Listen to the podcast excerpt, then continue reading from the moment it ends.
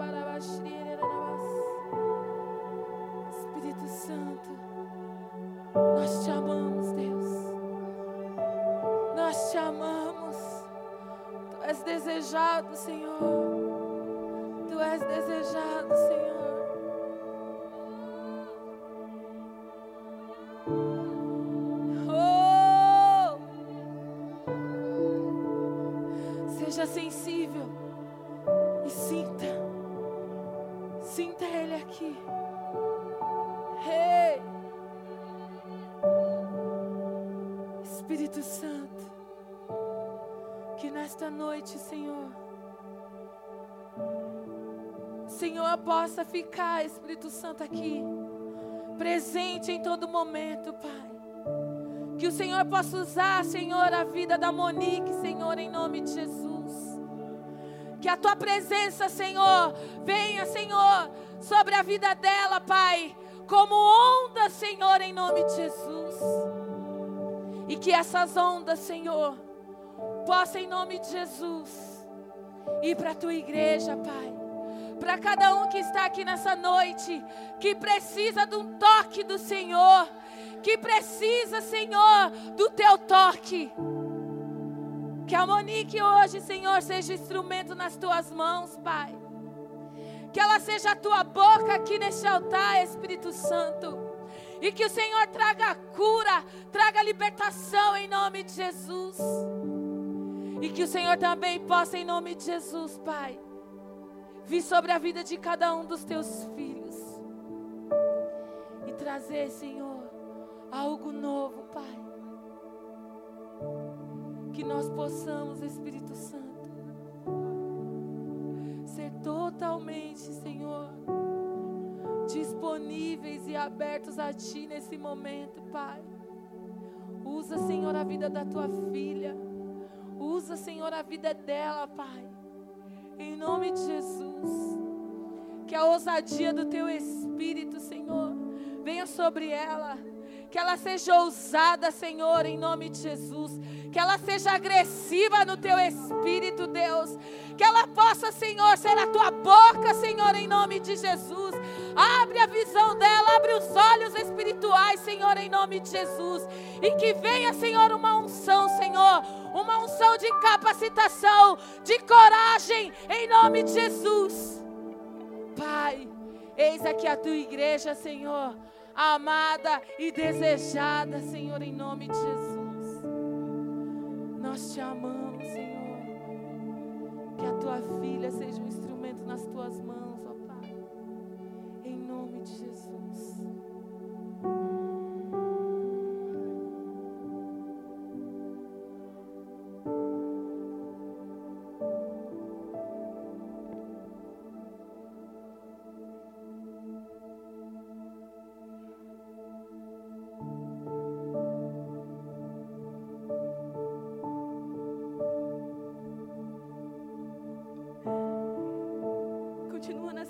Atmosfera em nome de Jesus.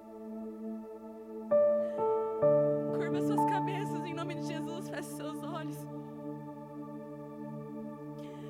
Não perca esse momento de adoração.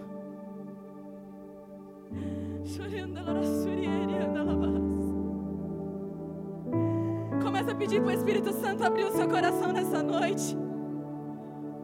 Começa a pedir para o Espírito Santo vir sobre a sua vida de uma forma diferente.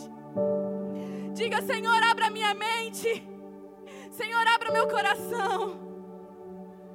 Espírito Santo, que eu venha diminuir, Senhor, que tua presença venha fluir neste lugar.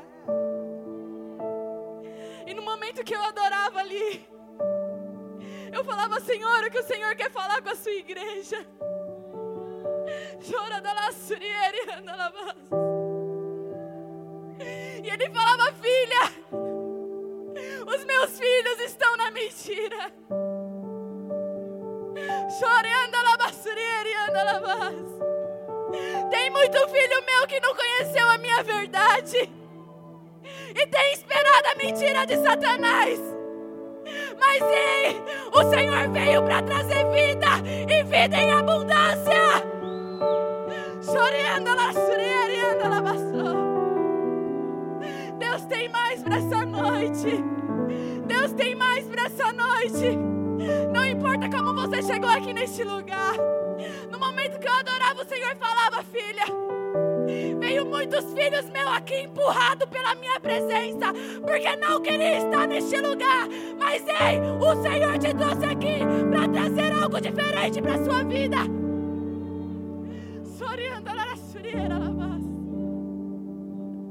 O inimigo ele tem soprado em seus ouvidos que a presença não é mais para você.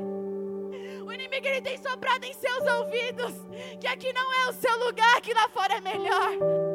Mas ei, o Senhor venceu o mundo. O que é o mundo do lado de Jesus?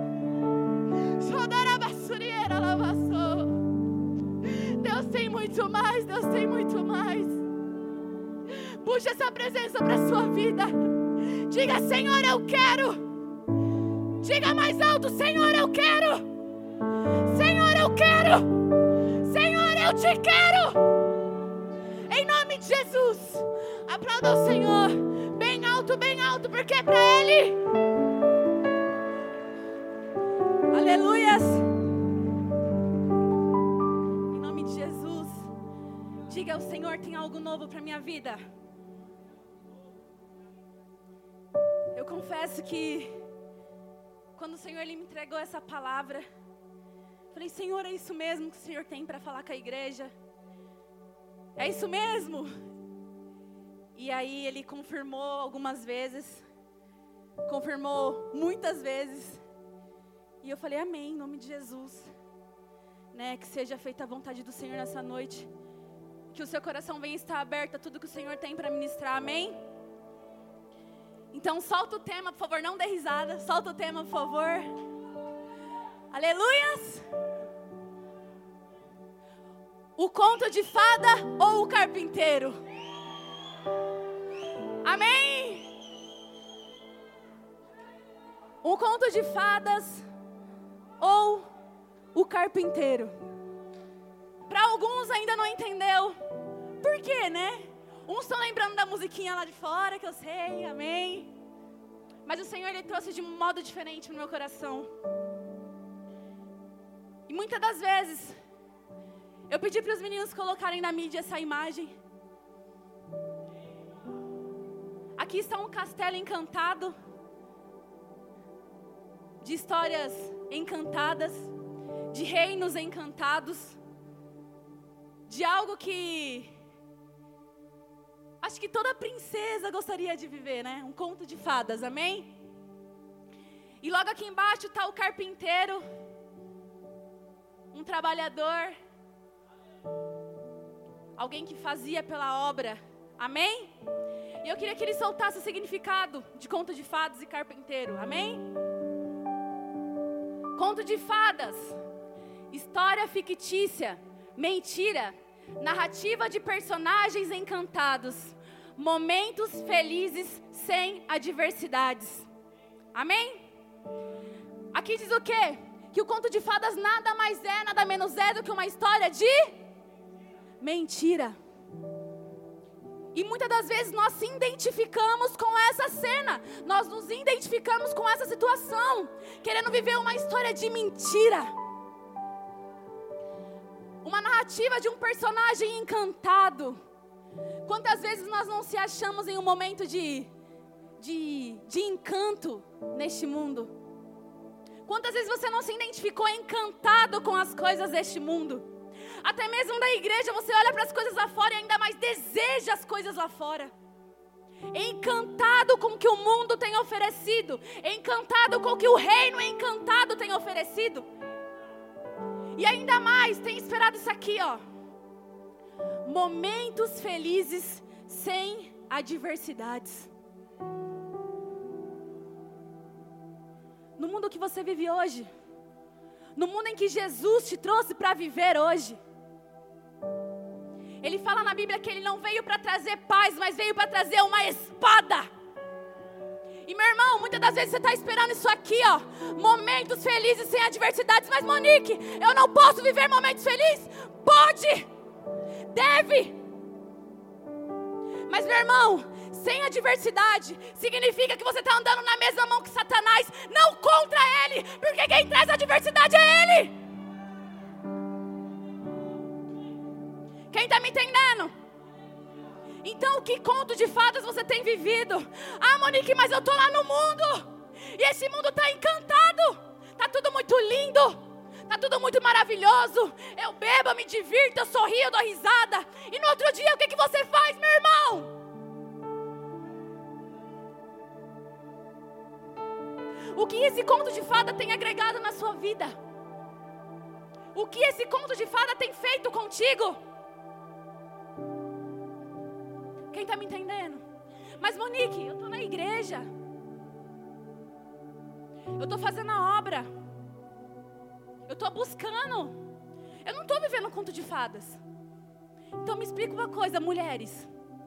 Quem você tem esperado bater na sua porta? Um príncipe encantado ou o carpinteiro Jesus? Será mesmo que você tem vivido o carpinteiro ou o conto de fadas? Homens, jovens, quem você tem esperado em sua porta? O carpinteiro Jesus para trazer a vida eterna ou uma princesinha encantada? Fala para mim. Será que Jesus ele tem sido em primeiro lugar em sua vida? Ou será que esse conto de fadas, ele é mais real do que Jesus? Hein, meu irmão? Será que nós verdadeiramente estamos vivendo o carpinteiro Jesus? Solta para mim o significado de carpinteiro. Tem algum carpinteiro aqui? Tem? Não? Amém. Então vamos pelo Google. Diz assim: um artesão que trabalha com madeira. Amém? Falei, isso eu já sabia, Monique. Mas aí fala o quê?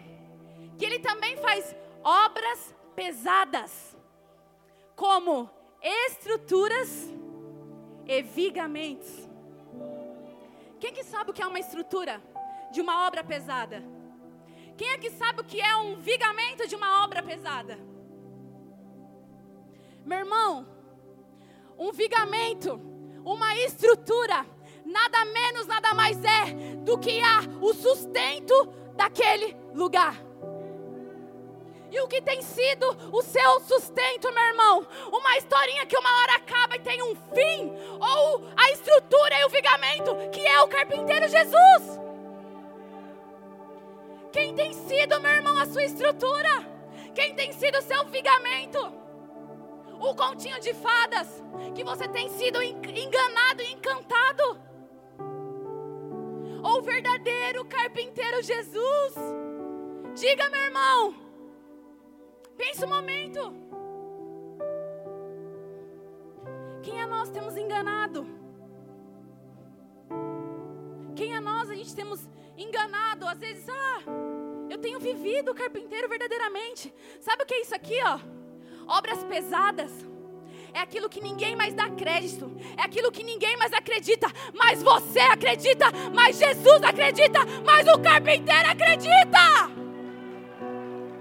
Quem está me entendendo?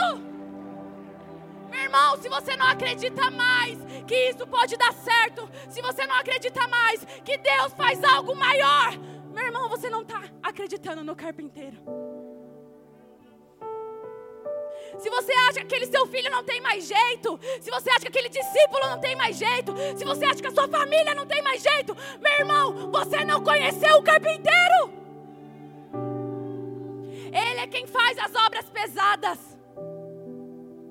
Sabe aquilo, irmão, que você não consegue? Sabe aquilo que você não mais acredita? Quem vai fazer é Ele, o carpinteiro. Quem está me entendendo? É isso que o Senhor ele tem para nós. É isso que Ele deseja para nós. Que nós façamos obras ainda maiores que Ele. E se Ele faz obras pesadas, imagina o que você irá fazer. Pastor, imagina. Imagina, Ale. Já parou para pensar nisso, Cauã? Obras muito maiores. Amém? Solta aí.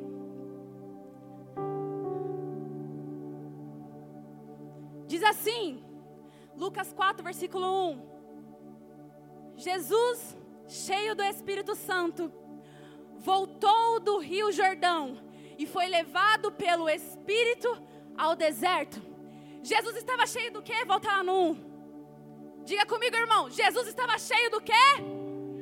Aleluia! Então, o que fortalecia Jesus era o Espírito Santo. Em outras versões diz assim, que Jesus, ele estava cheio do Espírito Santo, voltou no Rio Jordão e foi guiado pelo Espírito. Será que temos Será que estamos cheios do Espírito Santo? Será que estamos sendo guiados para as guerras pelo Espírito Santo? Sabe quando você é cheio do Espírito Santo e é guiado para as guerras pelo Espírito Santo? Quando você está cheio do carpinteiro, meu irmão. Quando você entende o que é o carpinteiro Jesus na sua vida. Aí sim, ele te leva, o Espírito Santo vai te guiar para guerras ainda maiores. Mas enquanto você se acha pequenininho, enquanto você não acredita em você mesmo, você vai ficar aqui parado mas Monique, eu não tenho passado por guerra. Monique, eu não tenho passado por luta. É porque você não conheceu o verdadeiro carpinteiro e foi cheio dele. Porque o Senhor, Ele vem nos capacitando para guerras ainda maiores. O Senhor, Ele nos capacita para guerras ainda maiores. Diga o 2, por favor.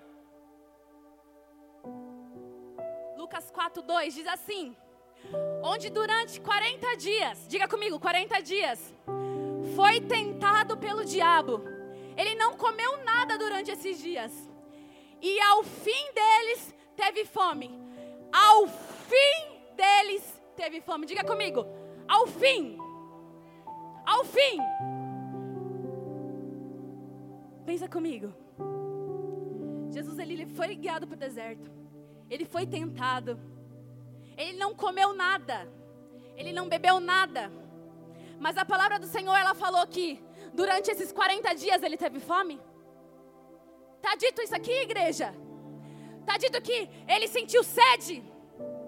Diz o quê? Que no fim desses dias ele teve fome.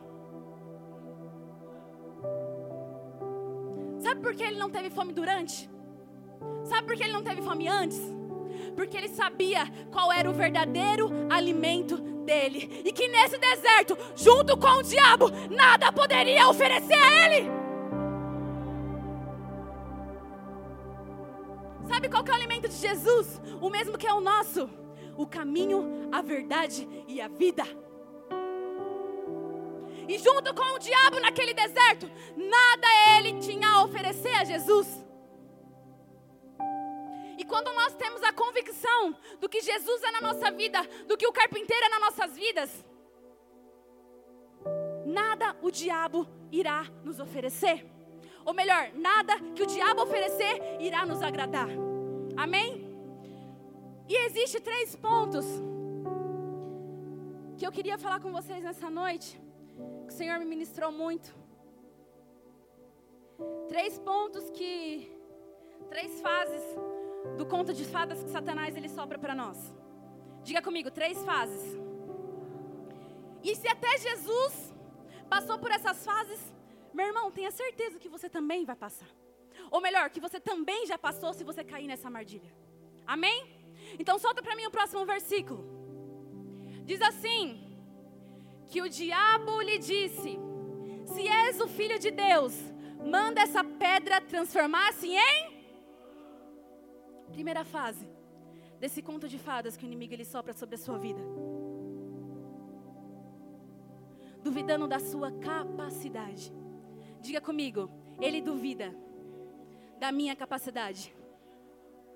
Segundo ponto. O diabo o levou a um lugar alto e mostrou-lhe, num relance, todos os reinos do mundo. Próximo. E lhe disse: Eu te darei toda a autoridade sobre eles e todo o seu esplendor, porque me foram dados e posso dá-los quem eu quiser. Sete. Então, se me adorares, tudo será teu. Aleluia! Ufa, ainda bem que eu não ouvi nenhum aleluia. Glória a Deus, pastor, misericórdia. Amém? Então quer dizer o que, meu irmão? Primeiro, ele sobra sobre a sua vida que você não é capaz. Sabe depois? Aqui não é o seu lugar. E depois ele sopra de novo. O que, que você está fazendo aqui se nada você vai fazer? Olha aí. Talvez você esteja se identificando com esses pensamentos. Sabe qual que é o segundo? A segunda fase que o inimigo ele lança sobre a sua vida? Te oferecer tudo que você deseja. Coloca para mim no versículo 6. E disse: Eu te darei toda a autoridade sobre eles. Então diz o quê? Olha o conto de fadas aí, meu irmão. Coloca o 5 para você ver ainda mais, ó. O diabo levou a um lugar mais alto e, molhou, e mostrou num relance todos os todos os o reino que Satanás tem te oferecido. Talvez seja até o desejo da sua carne. Sabe o que ele faz? Ele te leva ali, ó, fala assim, ó. Olha aqui, ó. Tudo que eu tenho é teu. Mas meu irmão, não é Espírito Santo não. É o diabo mesmo. Ele te oferece o, o, trabalho que você quer. Ele te oferece o, o homem, a mulher que você acha que quer. Ele te oferece be, bebida, amigos. Ele te oferece festinhas. Ele te oferece felicidades mundanas. E ali você está naquele momento: caraca, eu sou o cara. Eu sou o rei desse reino. Eu sou o rei desse mundão. Fala, o mundão é meu. Fica assim. Caraca, esse mundo é meu. Eu pego as maiores novinhas. Eu pego os melhores novinhos. Sou rodeada de amigos. Mas quando você percebe que nada daquilo mostrado para você é real, porque meu irmão, tudo que criado nessa terra é do Senhor. E Satanás ele não tem autoridade a dar nada a ninguém. E é tudo uma ilusão, sabe o que vai acontecer? E no outro dia, como você vai estar? Feliz por tudo que você fez né, desse reino que ele te entregou? Sabe o que ele vai soprar na sua vida? Passa o próximo para mim. Próximo. Próximo. Aqui. O diabo levou a Jerusalém, colocou na parte mais alta do templo e lhe disse: Se é filho de Deus, joga-te daqui para baixo. Versículo 10. Pois está escrito: Ele dará ordens aos seus anjos ao seu respeito para o guardarem. Deixa no 9. Olha isso. Ele duvida da sua capacidade te entrega o mundo inteiro. E sabe o que ele vai te levar? A morte. Sabe o que ele faz, meu irmão? Te leva a um lugar mais alto e fala assim, ó, se joga daí. Sabe aquela depressão que Satanás tentou soprar sobre a sua vida? É ele tentando te levar no lugar mais alto e falar: se joga daí. Ei, meu irmão, mas onde habita o diabo, o Senhor, ele não está. Será que você tem caído nesse conto de fadas do maligno? que Ele te coloca aquilo que você não é. Ele te coloca em você que você não é capaz. Coloca em você que você não é deste lugar, mas é de outro. E no final Ele sopra o quê? Se joga. Acaba com a sua vida. Você não é capaz. E aí eu te pergunto, meu irmão, que conto de fadas você tem desejado para sua vida? Que conto de fadas, meu irmão? Depois de tudo isso, sabe o que ele vai fazer? Ele vai tirar tudo que você tem. E aonde você olhar, você vai querer somente a morte. Monique, dura essas palavras. Não estou mentindo? Estou mentindo, Cauã? Estou mentindo? Não estou. Sabe o que tem acontecido lá fora? Sabe o que tem acontecido? Jovens têm se matado pela mentira de Satanás. Jovens têm achado que tem príncipe e princesas aí na terra, mas não tem. O nosso príncipe celestial é Jesus. Meu irmão, o conto de fadas que Satanás tem feito tem destruído famílias, tem destruído mães, tem destruído pais, tem destruído filhos. É esse conto de fadas que Satanás tem feito. Meu irmão, e você? O que que você tem feito? Mas Monique, eu não vivo o conto de fadas. Se você não vive o conto de fadas, você vive o carpinteiro. E o que você tem feito? O que você tem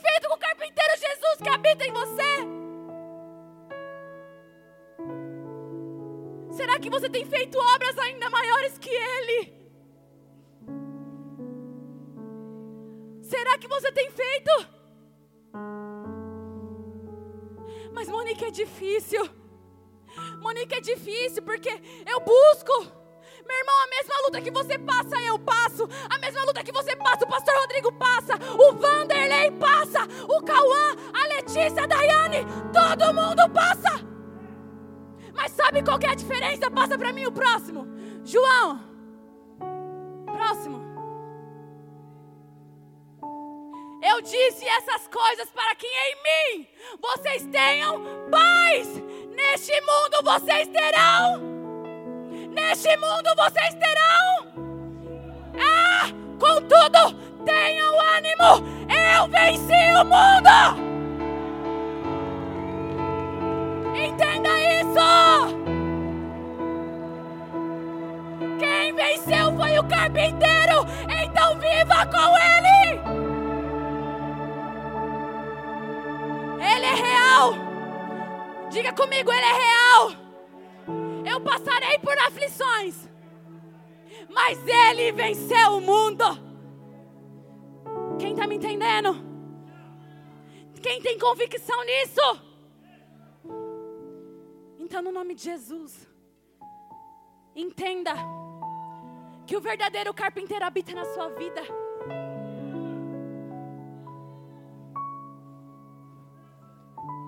Meu irmão, eu passei por lutas.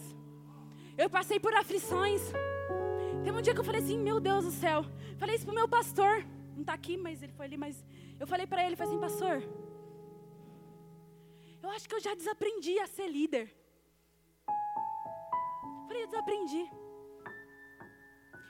E eu, estudando essa ministração, Deus ministrando no meu coração, Deus me fez relembrar essas frases. Que eu falei há um tempo atrás, eu disse assim, e o Senhor ministrando no meu coração. Filha, não é sobre o que você sabe, mas sobre o que você quer.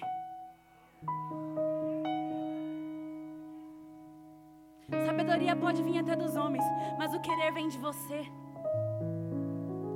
Seguir o carpinteiro Jesus, abandonar o conto de fadas, é uma decisão, é um querer. E ele não vem dali, ele vem de dentro para fora. E meu irmão, quando você decide, as coisas mudam. Quando você decide, as coisas mudam. Não é mais na sua força, mas é o Senhor que está aqui, ó. Vem, meu filho, eu te carrego. Aplauda o Senhor.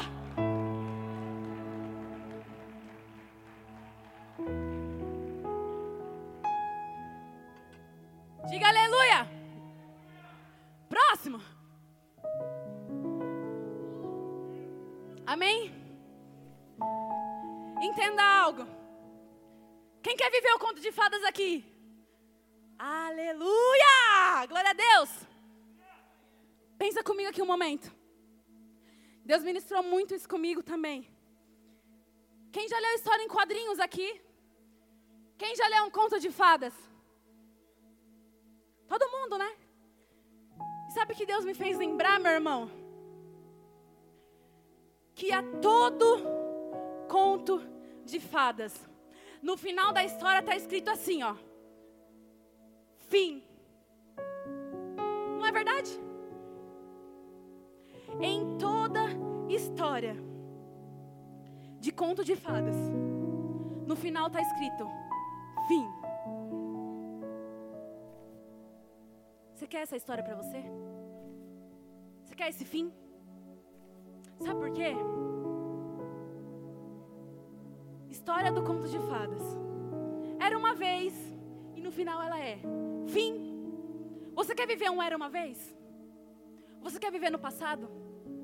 Quer viver, Wanda, do passado? Não quer, Aninha, né? A gente quer viver o quê? Cada dia uma experiência nova com o Espírito Santo. É isso que eu desejo para minha vida, é isso que eu desejo para sua vida. Experiências novas, não mais um era uma vez. E muito menos uma história que tem fim. Sabe por quê? A história com o carpinteiro não tem fim, mas tem a vida eterna. Ah, meu irmão! Se você quer a vida eterna, aplaude o Senhor! Essa vida eterna que o Senhor ele tem planejado para mim e para você. Não é uma história que chega ali, ah, cheguei aos 50 anos, vim. E o que você fez? Era uma vez. E aí, Wanda? Será que você tem escolhido isso, Kaique? Um era uma vez, ou até mesmo um fim? O Senhor, Ele fala que Ele te entrega uma página em branco para escrever uma nova história. Ah, mas minha história está mais ou menos acabando. Não, peraí, tenho mais uma folha, escreve. Ah, mas está acabando. Não, tenho mais uma folha, escreve. Ah, está acabando, tem outra folha, escreve. Tem um livro, escreve. Tem a Bíblia, escreve. O Senhor sempre tem mais. Não é mais uma história em quadrinho, meus irmãos. Mas é uma história que tem vida eterna. E a vida eterna que o Senhor tem planejado para mim e para você é algo muito maior. Sabe o que é? Quem aqui quer dançar com os anjos? Quem aqui quer ouvir os, os, as músicas e os cânticos dos anjos em seus ouvidos? Ei, meu irmão, é lá no portão celestial que você vai entrar. É na vida eterna. Ah, mas tá bom aqui, meu irmão. Não fica parado. Não fica parado. Sabe o que os reis e rainhas fazem? Eles ficam aqui, ó, em cima, só olhando um fazer, olha outro fazer. Vem os príncipes chegando de cavalo, as princesas dançando, coisa mais linda, e aquelas festas bonitas. Nem passa por prova. Pega uma princesa, pega um príncipe e pega um carpinteiro. Você acha mesmo que, a, que o príncipe tem a mesma experiência que um carpinteiro? Você acha mesmo que o príncipe já passou por tudo que um carpinteiro já passou? Ah, meu irmão, pode ter certeza que até nessa balança o carpinteiro tem mais a agregar na sua vida do que um príncipe encantado. Até nessa balança, meu irmão, esse reino encantado perde. Existe uma passagem na Bíblia que fala que Jesus chegou em uma cidade e todos ficavam ali sentados assim, ó. E Jesus falava. E aí um olhava para o outro, o Cauã, e falava assim: Nossa, que palavras sábias. De onde sai essa sabedoria, Wanda? De onde sai esse conhecimento? E aí vem um e fala lá assim, ó. Ei, não é este o carpinteiro? Meu irmão, lá naquele tempo os carpinteiros, eles eram de grande sabedoria. Não é qualquer carpinteiro que vai cuidar da sua vida, meu irmão. É o carpinteiro Jesus.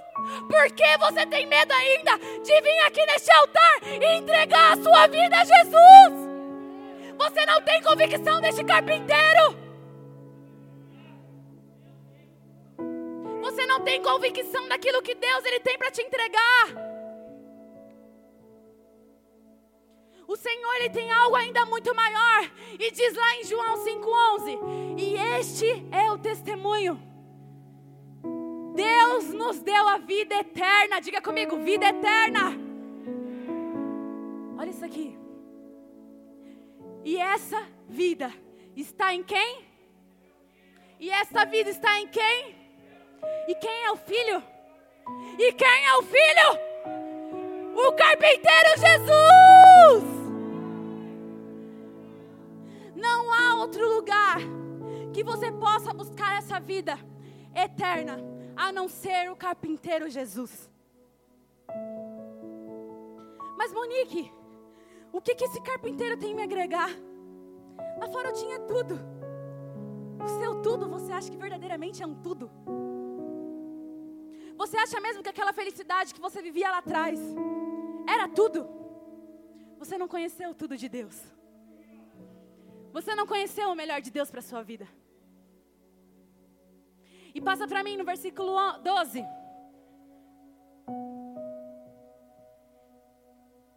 Quem tem o um filho tem a vida.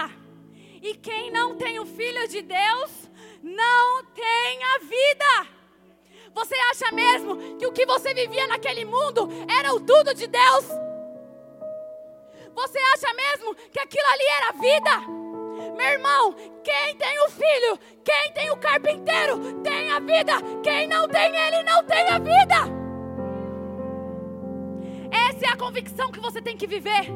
Que o carpinteiro é quem vai te dar a vida eterna. Lá no mundo não existe essa vida eterna. E você sabe disso. Você está perdendo tempo por quê? Por quê, meu irmão? Talvez você está aqui. Você participa de célula. Você participa de discipulado. Ou até mesmo já participou. Mas seu coração ainda está lá. Seu coração ainda existe requisitos do conto de fada. Seu coração ainda deseja estar lá fora. Seu coração ainda está duvidoso. Desacredita daquilo que Deus tem para você. Ainda fala, ah, quando eu estava no mundo eu não passava tanta coisa igual eu passo na igreja. É. No deserto Jesus podia ter dito isso. Não podia, Wanda? Ele passou pelas mesmas aflições que você tem passado. Porque a armadilha de Satanás é sempre a mesma duvidar da sua capacidade, te entregar ao mundo, depois tirar e matar. Porque qual que é a missão de Satanás? Roubar, matar e destruir. Você acha que ainda duvida que essa é a, a verdade dele? E a mentira para nós? Passa no versículo 13 aí.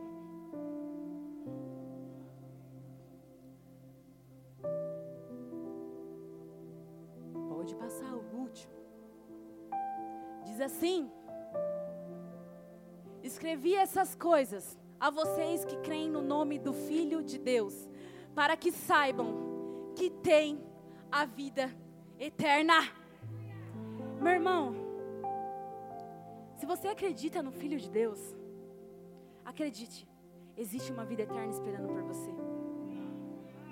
Acredite que a mentira de Satanás ela não pode mais habitar. Porque o carpinteiro Jesus, ele tem algo melhor para a sua vida. Talvez você tenha esquecido do primeiro amor.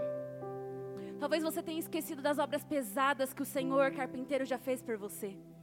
Talvez você tenha esquecido de tudo que ele já criou e tirou da sua vida. Mas hoje eu quero te lembrar que foi, só, foi coisas ainda maiores do que você imagina. Será que você lembra de onde Deus te tirou? Será que você lembra quando você era apenas uma madeirinha nas mãos do carpinteiro? E a estrutura que ele te tornou? Você acha que você ainda lembra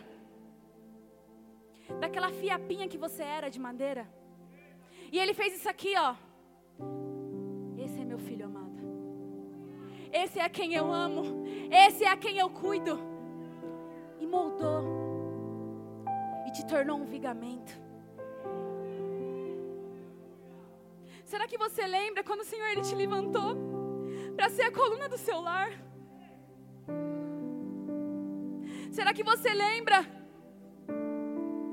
que o Senhor ele te levantou para orar pela sua família?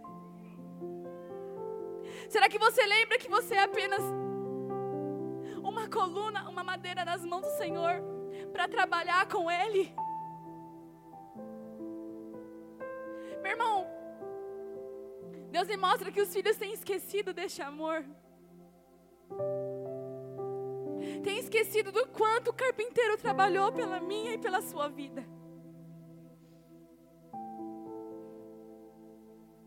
Tem esquecido quantas vezes você chorando, Ele enxugou as suas lágrimas. Meu irmão, da mesma maneira que eu tenho certeza que o Senhor Ele fez na sua vida, Ele fez na minha. E será que você tem lembrado disso? Jesus, Ele tem uma obra a ser criada na sua vida. Lá atrás, meu irmão, eu já passei muitas coisas que eu falava assim, Senhor, eu não aguento mais. Alguns aqui sabem da minha história do meu esposo. Eu conheci ele com 14 anos de idade. Éramos duas crianças. E vivia um relacionamento totalmente perturbado, perturbado.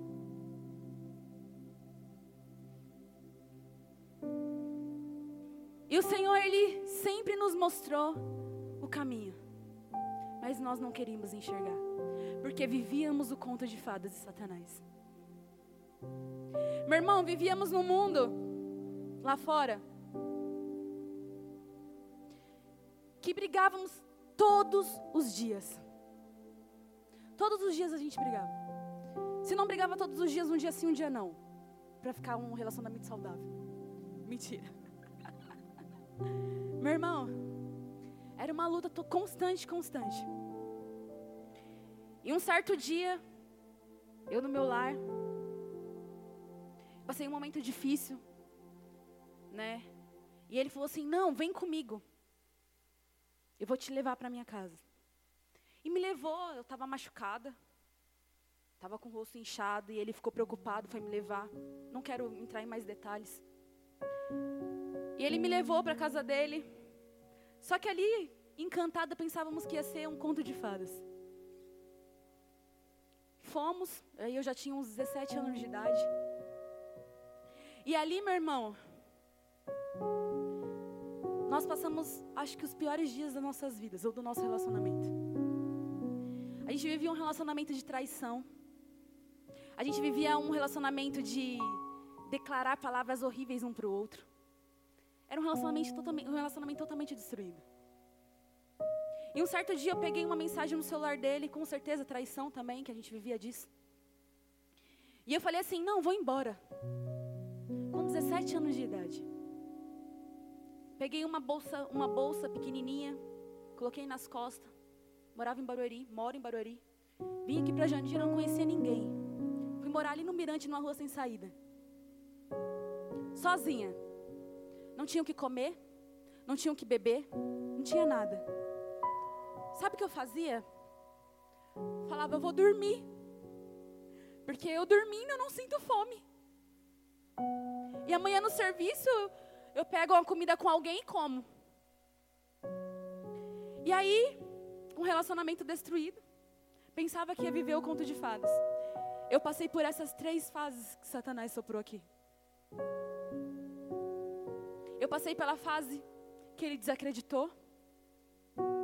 Eu passei pela fase que ele me apresentou tudo, o mundo, tudo. E eu achei que eu estava vivendo um conto de fadas. Mas passei também pela fase que ele me tirou tudo e me mostrou o precipício. E eu falava, para que eu tenho que viver? 17 anos de idade, meu irmão. Conversa com uma pessoa de 17 anos de idade. Você acha que ela já formou a mente dela? Não sabe nem o que quer.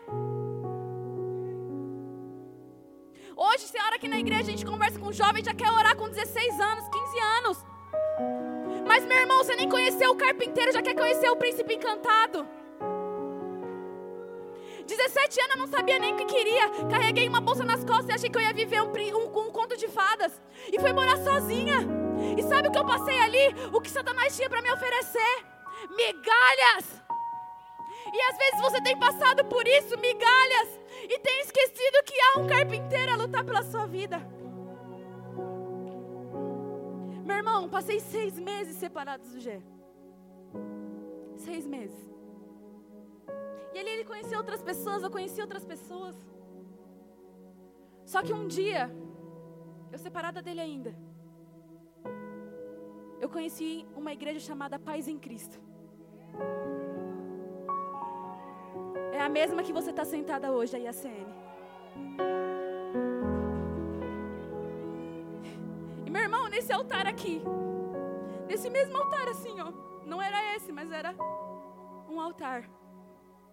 E eu lembro que naquela quarta-feira, minha líder hoje, pastora Sônia, ela ministrava, eu lembro até da piada que ela fez. Ela falou assim: Ah, meu irmão, aí você acha, olha para a menina, olha para o menino, e ele tem maior cabelo liso, igual o meu. Ela fez bem assim. Fez, meu irmão. Já tinha um cabelão lisão aqui. E ela fez até brincou. É brincadeira, gente. É brincadeira, meu não é liso. Lembro dessas mesmas palavras. E ela ministrando aqui, ó, numa quarta-feira, neste mesmo altar. Eu conheci o verdadeiro carpinteiro. Sabe o que ele me mostrou? que o conto de fadas que eu estava vivendo era apenas uma ilusão. E eu não tinha mais nada. Eu não tinha mais quem Deus tinha escolhido para minha vida. Eu não tinha mais minha família. Seis meses antes desse encontro com Deus, desse encontro do altar que o Senhor ministrou através da vida da minha líder, minha mãe tinha tido um AVC. Olha o conto de fadas que Satanás tinha feito. Ele não tocou somente em mim, mas ele trocou nos meus. E meu irmão, nesse dia que eu vim aqui, nessa igreja, eu ouvi a palavra ministrada da pastora, ela falou assim, ó, vem aqui à frente, que nós iremos orar por você. Aquele dia eu senti o toque de Senhor, do Senhor. Aquele dia eu sabia o propósito que o Senhor tinha para minha vida. E eu fui para minha casa, para uma casa vazia, meu irmão, não tinha nada. E ali eu orei declarando cura sobre a vida da minha mãe. Meu irmão, minha mãe teve um AVC. Ela abriu a cabeça daqui aqui, ó. E ela falava para mim, filha, eu tive que tirar meu cabelo, eu tive que tirar minha vaidade.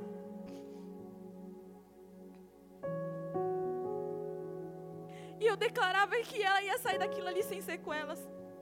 Quem sabe o que é um AVC, quem sabe o que é um coágulo na cabeça, sabe que é quase impossível. E o Jé tá aqui, ele não me deixa mentir, que o médico falou assim, ó. Ela tem 90% de sair sem sequela, 50% de sair com vida. E, meu irmão, nesses 10% o Senhor bradou, porque ela saiu sem sequelas e ela saiu com vida.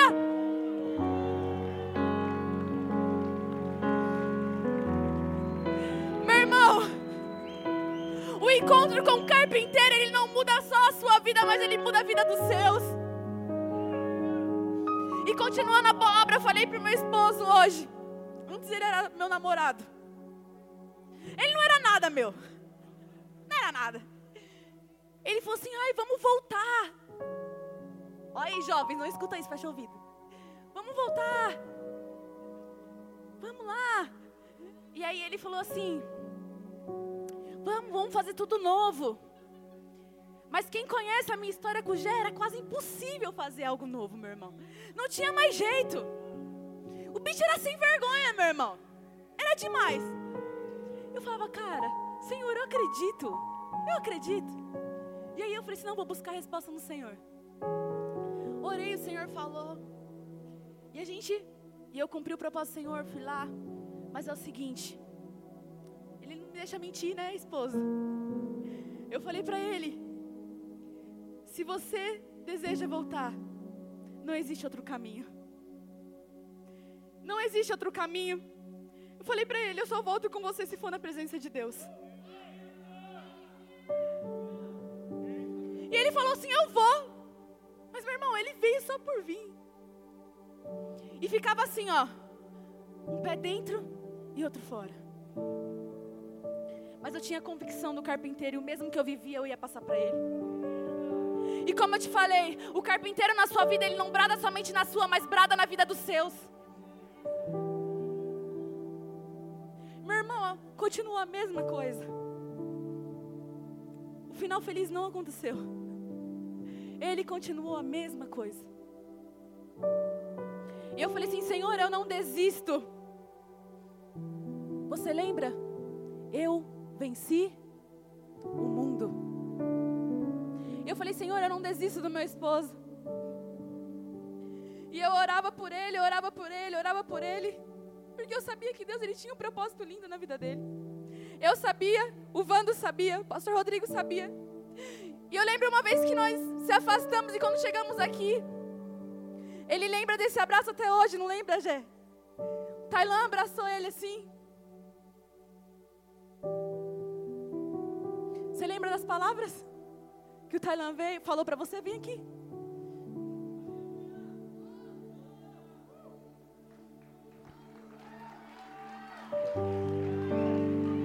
Fala para ele essas palavras. Ele falou que um bom filho torna casa. Um bom filho a casa torna. E você acha que foi olhos de críticas? Não, meu irmão. Aquele momento, nosso irmão veio e abraçou. E a obra de Deus não parou. Eu continuei orando, continuei jejuando. E eu lembro que um dia eu falei assim: Meu Deus, eu não aguento mais. E eu descobri a pior coisa da minha vida. Olhei o celular. E eu não tenho vergonha de dizer, não, meu irmão. Estava com o celular aqui do lado. E apitou. Sim, era uma amiga nossa. E eu falei, Senhor, eu não quero mais. Mas existia pessoas que intercediam pela nossa vida. E esse momento houve essa intercessão.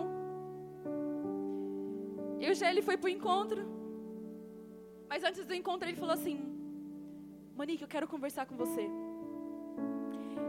E eu quero arrancar toda a mentira que há na sua vida. Ei, mulheres, será que você conseguiu ouvir isso? Será que você seria sábia de sentar e ouvir tudo que o seu esposo um dia fez? E ele era apenas um namorado meu. Ele sentou aqui, ó. Já estou encerrando. E eu sentei aqui. Ele falou assim: ó, eu vou te contar tudo que eu fiz. Mas sem julgamento, Valéria. Você aguentaria? E não foi pouca coisa, não, irmão. E ele falou, falou, falou, falou. Eu falei, e agora, Kailane, o que, que eu faço? Vou sair correndo, vou matar ele. Brincadeira, não. O Espírito Santo habitava. Estava crente aquele dia, meu irmão. E ele foi. Eu falei assim, ó, passou. Passou, certeza. Ele foi. E ali lá ele viveu o encontro. E quando ele voltou, liberto, Jesus bradou, quem estava naquele encontro sabe. Jesus ele transformou a vida do meu esposo. E ele voltou neste mesmo altar que um dia eu toquei. E conheci o carpinteiro, ele subiu e me pediu em casamento. Um relacionamento destruído e sarado e curado pelo carpinteiro Jesus.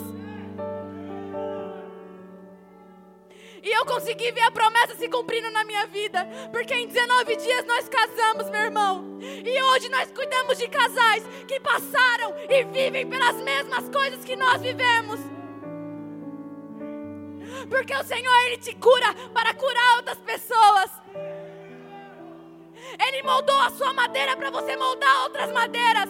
Ele te fez estrutura para você tornar pessoas estruturas também.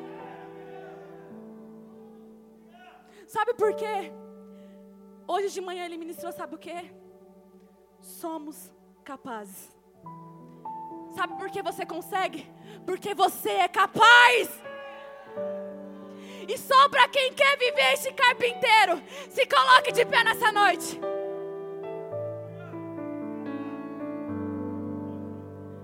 Meu irmão, da mesma maneira que um dia eu toquei neste altar e minha vida foi transformada pelo carpinteiro Jesus. Eu quero te convidar hoje, nessa noite, a sair do seu lugar. Mas, Monique, o altar está cheio, tem muita gente. Meu irmão, arruma um cantinho, vai atrás da pessoa, toca atrás da pessoa, que a mesma unção que sair, tocar nela, vai tocar na sua vida também. Chega de viver o conto de fadas de Satanás na sua vida. Será que você ainda quer essa mentira para você? Será que você ainda quer viver esses sonhos? Será que você espera ainda um príncipe, uma princesa encantada? No nome de Jesus, algo novo para a sua vida. A palavra de Deus diz assim: que quem já pisou no Santo dos Santos, outro lugar não pode viver. Ei, meu irmão, você já pisou no Santo dos Santos? Você já, vivou, já pisou no Santo dos Santos? Você já pisou e obras ainda maiores você irá fazer. O Senhor, Ele não quer só mudar a sua vida, mas mudar a vida dos seus. E é através da sua vida, Satanás já tentou te parar, já tentou te oferecer o conto de fadas. Mas aquele que conhece a verdadeira verdade divina, para trás não pode olhar. Deus fará obras maiores na sua vida. Deus fará obras ainda maiores na sua vida. Não é sobre a sua vida só, é sobre os seus.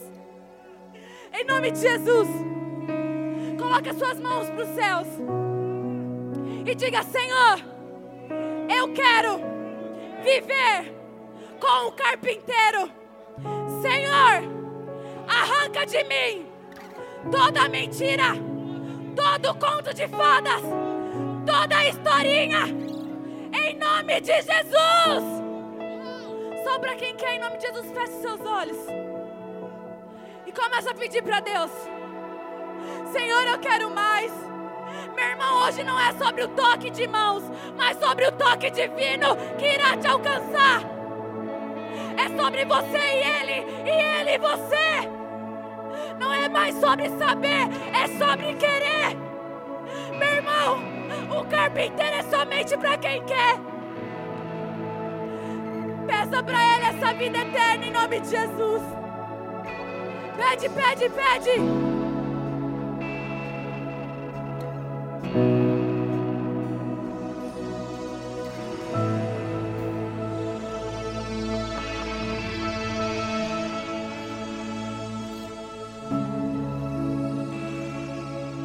Começa a pedir para Deus esconder nas asas dele. Começa a pedir para Deus esconder você nas asas dele. Longe dos olhos de Satanás, em nome de Jesus. Pede, pede, pede. Há muito mais. Peça a Ele. Deus tem muito mais. Deus tem muito mais.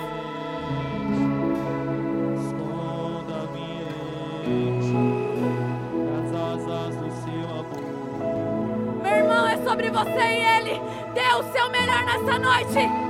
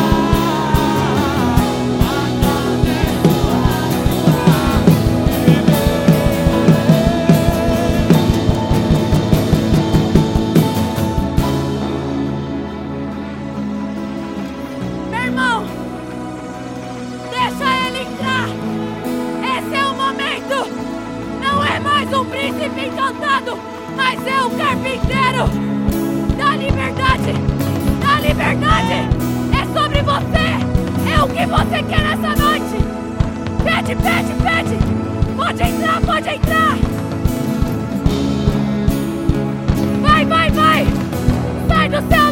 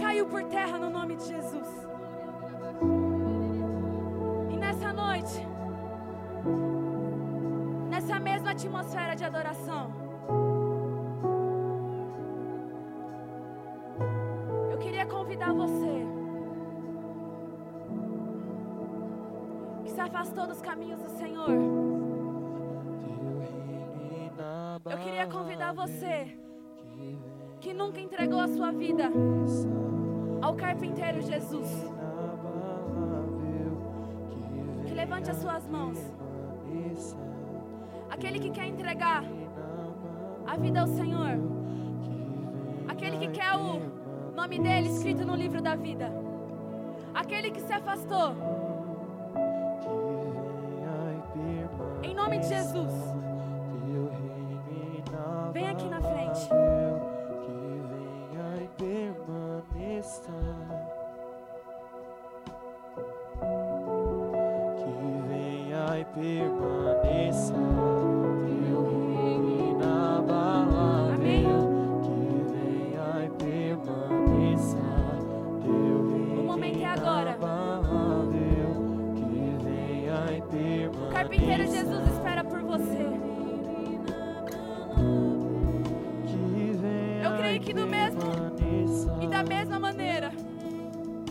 Um dia o Senhor ele restaurou a minha vida, Ele pode mudar a sua.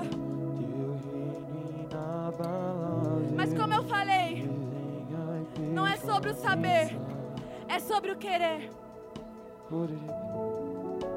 Tem que vir de dentro para fora. Eu te convido hoje a levantar a sua mão em nome de Jesus. Aí do seu lugar mesmo. Vai um servo até você.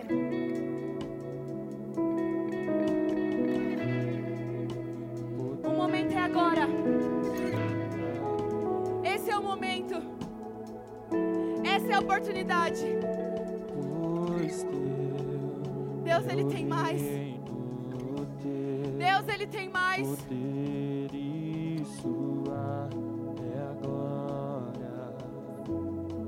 Queria um casal aqui na frente, ó, pra orar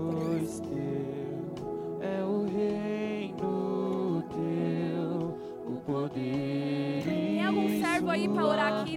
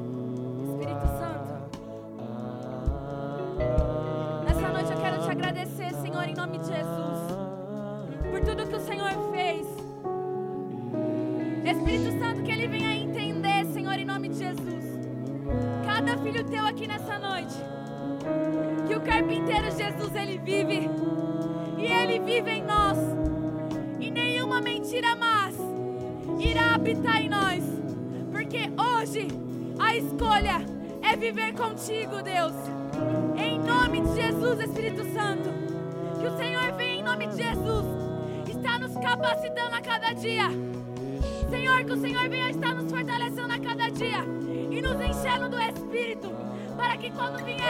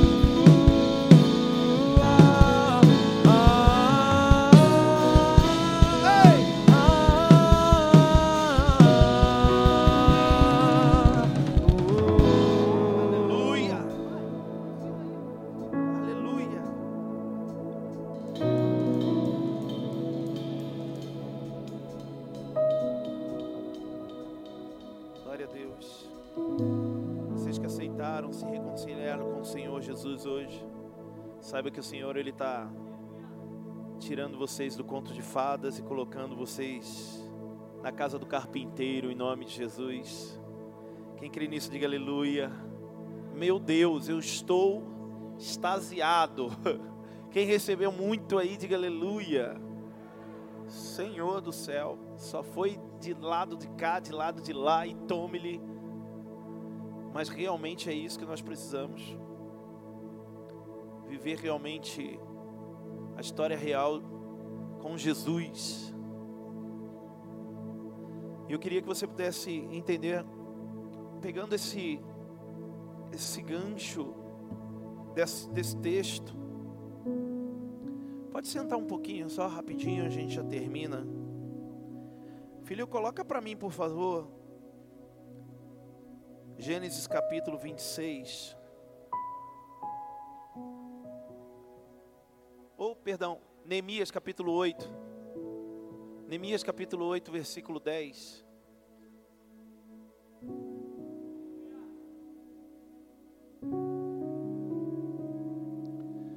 Quem quer mais? Diga aleluia. Sinceridade, irmão.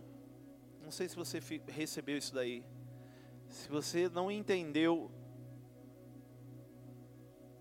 esse texto e quer viver no conto de fadas, talvez você quer ver a hora de ir embora. Mas você que realmente recebeu o carpinteiro, não queria, eu não queria parar, eu não queria parar de ouvir, eu não queria parar de, de receber no louvor. E é isso que nós sentimos quando realmente estamos na presença do carpinteiro, quando estamos na presença de Jesus. Então, não deixe nada te atrapalhar quando você estiver na casa do Senhor. Não deixe nada te roubar em nome de Jesus. Porque muitos queriam receber como você está recebendo.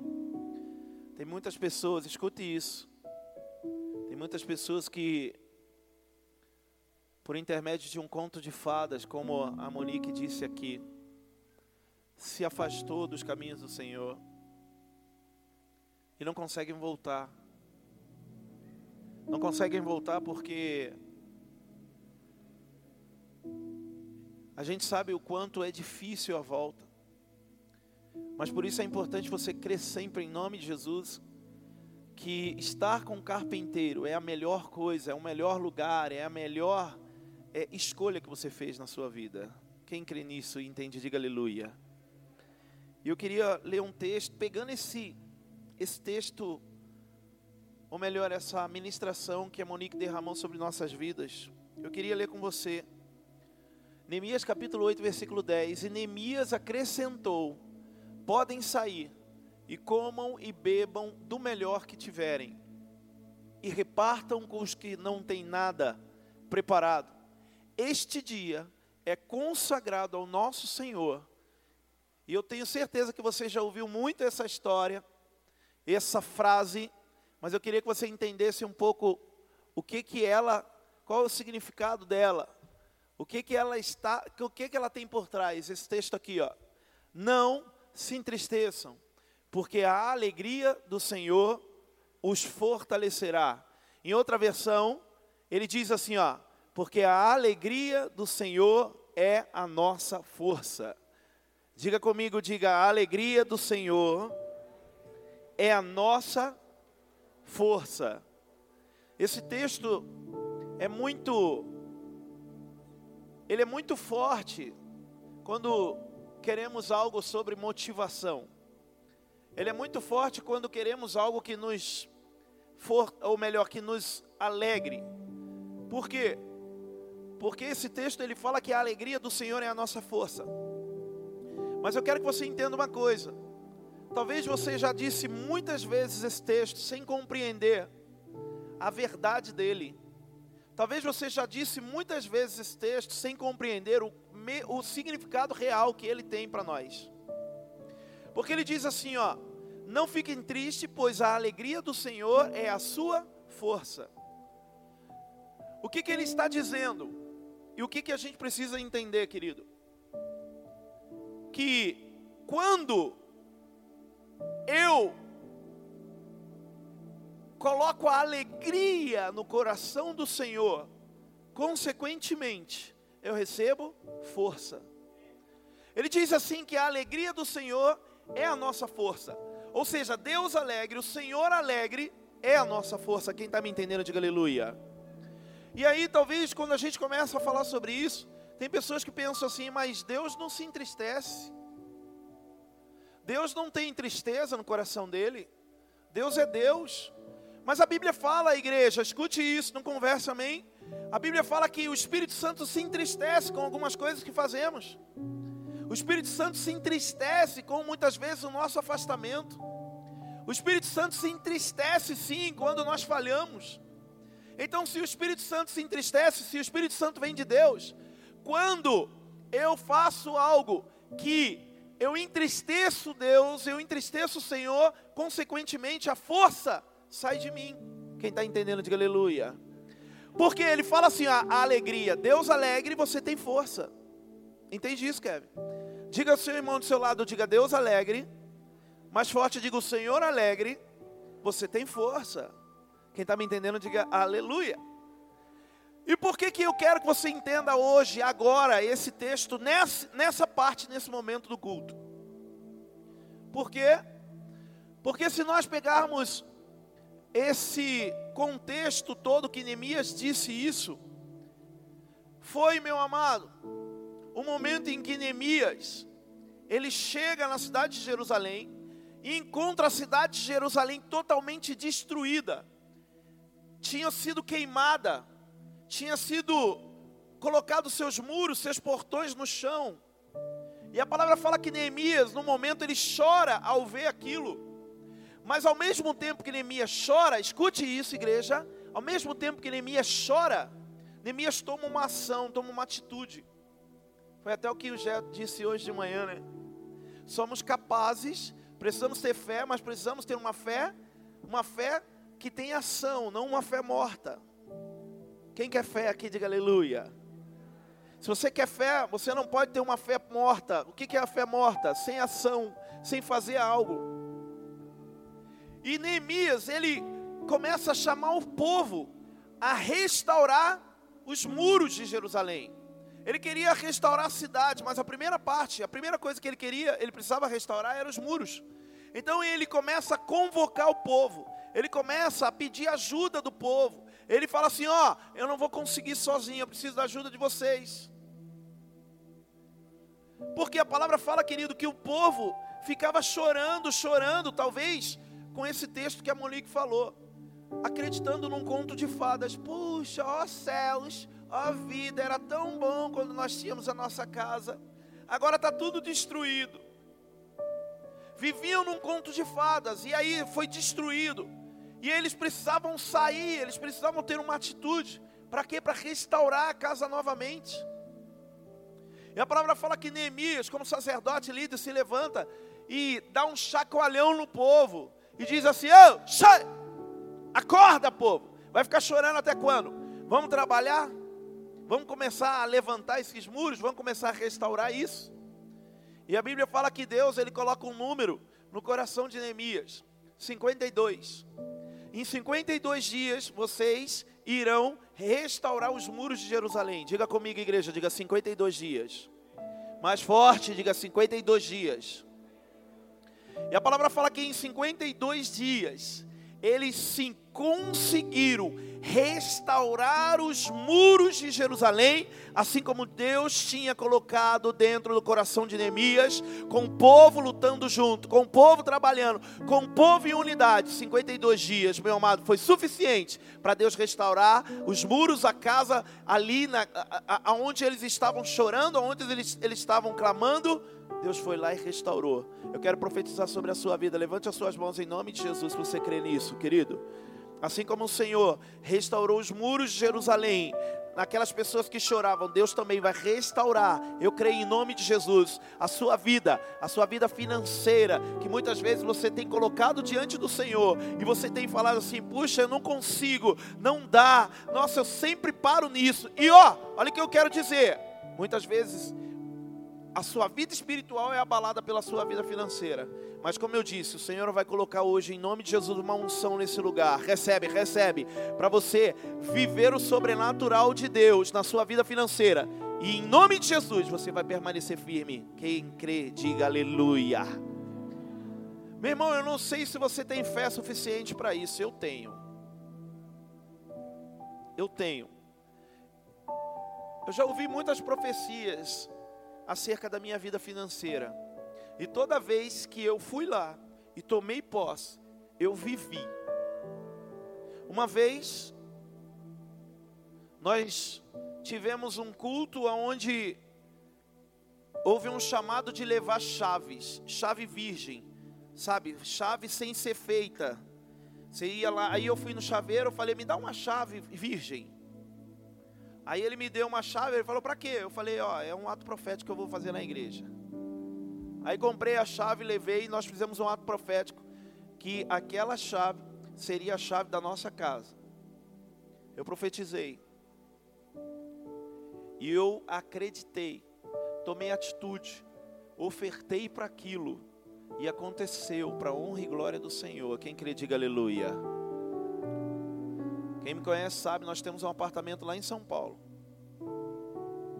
Estava com um discípulo morando lá, eu deixei ele morando até, nós deixamos ele morando lá. Agora está vazio, nós estamos vendo para vender. Mas é nosso. Por quê?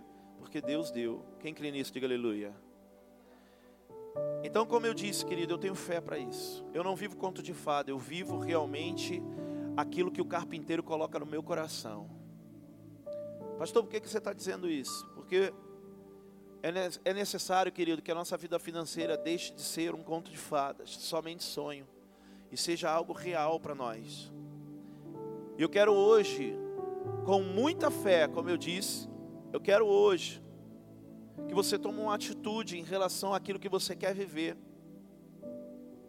Eu quero hoje que você tome uma atitude, querido, assim como aqueles homens, juntamente com Neemias, tomaram um posicionamento para restaurar aqueles muros. Porque aqueles muros representavam Jerusalém. Jerusalém é a casa do Senhor. Quando eu, ó, escute isso. Quando, querido, eu olho para essa igreja e quando eu olho esse gasofilácio aqui na frente, eu enxergo, escuta, a oportunidade de eu plantar uma semente numa terra fértil.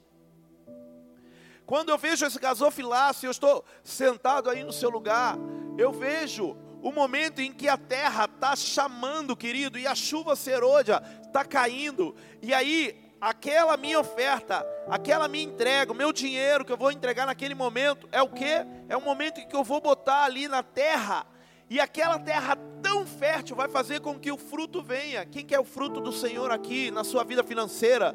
Que você crê, levanta a mão e diga: Eu quero. Mas é necessário atitude, é necessário posicionamento nosso. Como eu disse, tem muita gente, querido, que fala assim, como já disse hoje de manhã: Ah, eu quero que minha vida financeira seja abençoada, mas você não toma uma atitude diferente na sua vida em relação à sua oferta. Sem mais longas, escuta isso, ó. É muito de Deus. A igreja sabe que é difícil eu vir com um ato profético acerca disso, acerca de um número. Mas quando eu li esse texto aqui, ó, Neemias capítulo 8, versículo 10. Deus ele colocou essa palavra no meu coração. Por quê? Porque a Bíblia fala que eles começaram a crescer. Diga comigo, crescer. Mais forte, diga comigo, crescer. A palavra fala, querido, que eles começaram a crescer, a crescer depois desse ato que eles se posicionaram em ajudar e a palavra fala que eles ofertaram aquilo que eles tinham, eles ofertaram ouro, eles ofertaram madeira para que eles pudessem construir. E a Bíblia diz que eles começam a crescer, a viver algo sobrenatural. E eu quero que você cresça na sua vida financeira, eu quero que você cresça na sua vida espiritual, eu quero que você cresça na sua vida ministerial. Mas precisamos tomar uma atitude diferente hoje. E a palavra fala que em 52 dias, e Deus soprou, querido, que nós hoje pudéssemos fazer uma oferta de 52 reais. Ai, pastor, puxa, eu logo hoje eu não tenho. Meu irmão, faça você um voto com Deus. Hoje, se você tinha até preparado a sua oferta, se você tinha até preparado a sua oferta, Pense nela hoje diferente. Nós vamos hoje ofertar num voto de 52 reais. O que que os 52 reais representa, Bispo Alan? Os 52 reais representa que assim como os muros foram restaurados em 52 dias, Deus irá restaurar, irá derramar bênção sobre a nossa vida. Creia, em nome de Jesus, meu amado. Em 52 dias você receberá presentes de Deus. Quem crê nisso, diga aleluia. Faça um voto, feche os seus olhos agora. Pense em algo que você precisa. Pense em algo que você quer. Feche os olhos. Pense em algo que você quer conquistar. Não sou eu, não é a palavra apenas, mas é a sua fé. Pensou? Eu estou pensando aqui já o que eu quero. Pensa aí que eu vou orar decretando sobre a sua vida. Pai eterno, em nome de Jesus. Não estamos aqui, Senhor Deus, com uma palavra, Senhor Deus, apenas de emoção, mas temos uma palavra profética sobre nós, que estamos vivendo um ano de crescer. E eu quero, Senhor Deus, testemunhar acerca desse voto hoje. Eu quero também, Senhor, ouvir testemunho, Senhor Deus, da tua igreja, acerca disso que está acontecendo agora. O Senhor irá, em nome de Jesus, abrir os céus e derramará uma chuva de colheita sobre a sua igreja, para que eles, em nome de Jesus, possam viver o sobrenatural. E eu digo, Senhor, não demorará, porque há um voto que em 52 dias acontecerá em nome de Jesus. Negócios, Senhor, sairão do papel causas, Senhor Deus, travadas, em nome de Jesus, destravarão nesse tempo. Portas de emprego serão abertas em nome de Jesus, Senhor. Aumento de salário, Senhor, em nome de Jesus. Até líderes que têm orado, Senhor Deus, até Timóteos que têm clamado por uma célula, pela sua família, pessoas que têm clamado, Senhor, por pessoas a se converterem da sua casa, em nome de Jesus. Se é isso que está no coração dela agora, em 52 dias, Pai, se realizará em nome de Jesus. Esse é o limite que o Senhor vai realizar. Que venha essa unção sobre nós. Quem crê nisso, toma posse diga: Eu creio. Em nome de Jesus. Amém? Eu quero que você fique de pé. Você que vai entrar nesse voto, vai entrar nessa oferta. Ou melhor, fique de pé todo mundo em nome de Jesus. Eu quero ser muito rápido, muito breve. Eu queria que você pudesse vir aqui na frente. Você que quer entrar nesse voto. Rapidinho, mesmo que você não tenha hoje, em nome de Jesus, não só não tenha vergonha, mas pode sair da sua frente, vem aqui na frente, ó. Tem aqui o Pix, o CNPJ e o e-mail. E você vai, em nome de Jesus, fazer um voto de 52 reais. Se por acaso você sentir no coração e tiver alguém do seu lado aí, você fala, puxa, eu ia ofertar até mais hoje. Puxa essa pessoa e traz ela para você, contigo, e oferta na vida dela, em nome de Jesus. Amém? Eu estou aqui com vocês. Eu estou aqui com vocês. Pode vir em nome de Jesus, amém? Pode vir. Pastor, e se eu não tiver hoje, eu posso fazer depois, através do Pix, através da conta? Pode sim. Mas eu quero em nome de Jesus que você tome uma atitude hoje, meu irmão. É como eu disse, eu não estou fazendo algo para te emocionar, mas é liberando uma palavra na sua vida. Você que está em casa até ouvindo essa palavra, entre nesse voto, mergulhe em nome de Jesus, para que você não fique fora. Amém? Você vai fazer esse voto. 52 reais. Levitas, intercessores, portaria, kids, em nome de Jesus, mergulha nisso. Não deixe o diabo roubar a oportunidade na nossa vida. Amém? Então eu quero dizer, ó, para vocês aqui, ó, de verdade, do fundo do meu coração, vocês não estão hoje entrando em algo que seja apenas para trazer vocês aqui na frente. Amém, André? É algo que está sendo liberado sobre a vida de vocês. Crendo com fé, muita fé. Que o Senhor há de realizar em nome de Jesus o milagre sobre vocês. Coloca assim a mão no seu coração. Senhor, eis aqui, Senhor Deus, os seus semeadores. E que o Senhor possa liberar sobre eles em nome de Jesus essa unção que foi dita que essa oferta dele, Senhor, caia hoje em terra fértil. E que, como profetizamos, eu quero ouvir testemunho. E a igreja ouvirá os testemunhos que serão contados por eles aqui, Senhor. E em nome de Jesus, uma unção nova o Senhor está derramando. Uma unção de cura. Aqueles que estão fazendo voto por cura de parentes, familiares, pessoas, receba a cura em nome de Jesus. Aqueles que estão fazendo votos por uma unção nova, pela vida espiritual, força, fortalecimento, receba em nome de Jesus. Creia, creia essa unção nova. Você aí que está no seu lugar, não estou fazendo acepção da sua oferta, mas eu quero que também hoje você faça uma oferta. Mesmo que você não tenha hoje esses 52 reais, mas que você faça uma oferta de 10, faça uma oferta de 15, 5, mas oferte hoje. Não deixe hoje de viver essa unção e sair do conto de fada na sua vida financeira. Toma um posicionamento para viver a sua vida financeira ao lado do carpinteiro. Então pegue a sua oferta aí em nome de Jesus. Amém? Pegue a sua oferta. Se você quiser passar no cartão ali, passe. Vocês aqui na frente, se quiserem passar ali, passa já em nome de Jesus. Amém? Glória a Deus. Senhor, libera em nome de Jesus uma unção sobre a tua igreja.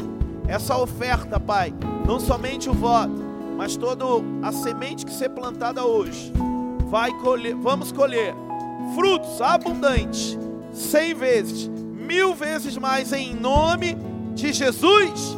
Quem crê, diga amém. Pode trazer sua oferta aqui, pode entregar. Vocês que estão com voto já, aquele voto do aluguel de 100 reais, tá? Pode também entregar em nome de Jesus. Aleluia. Dizimistas, eu quero orar por vocês aqui.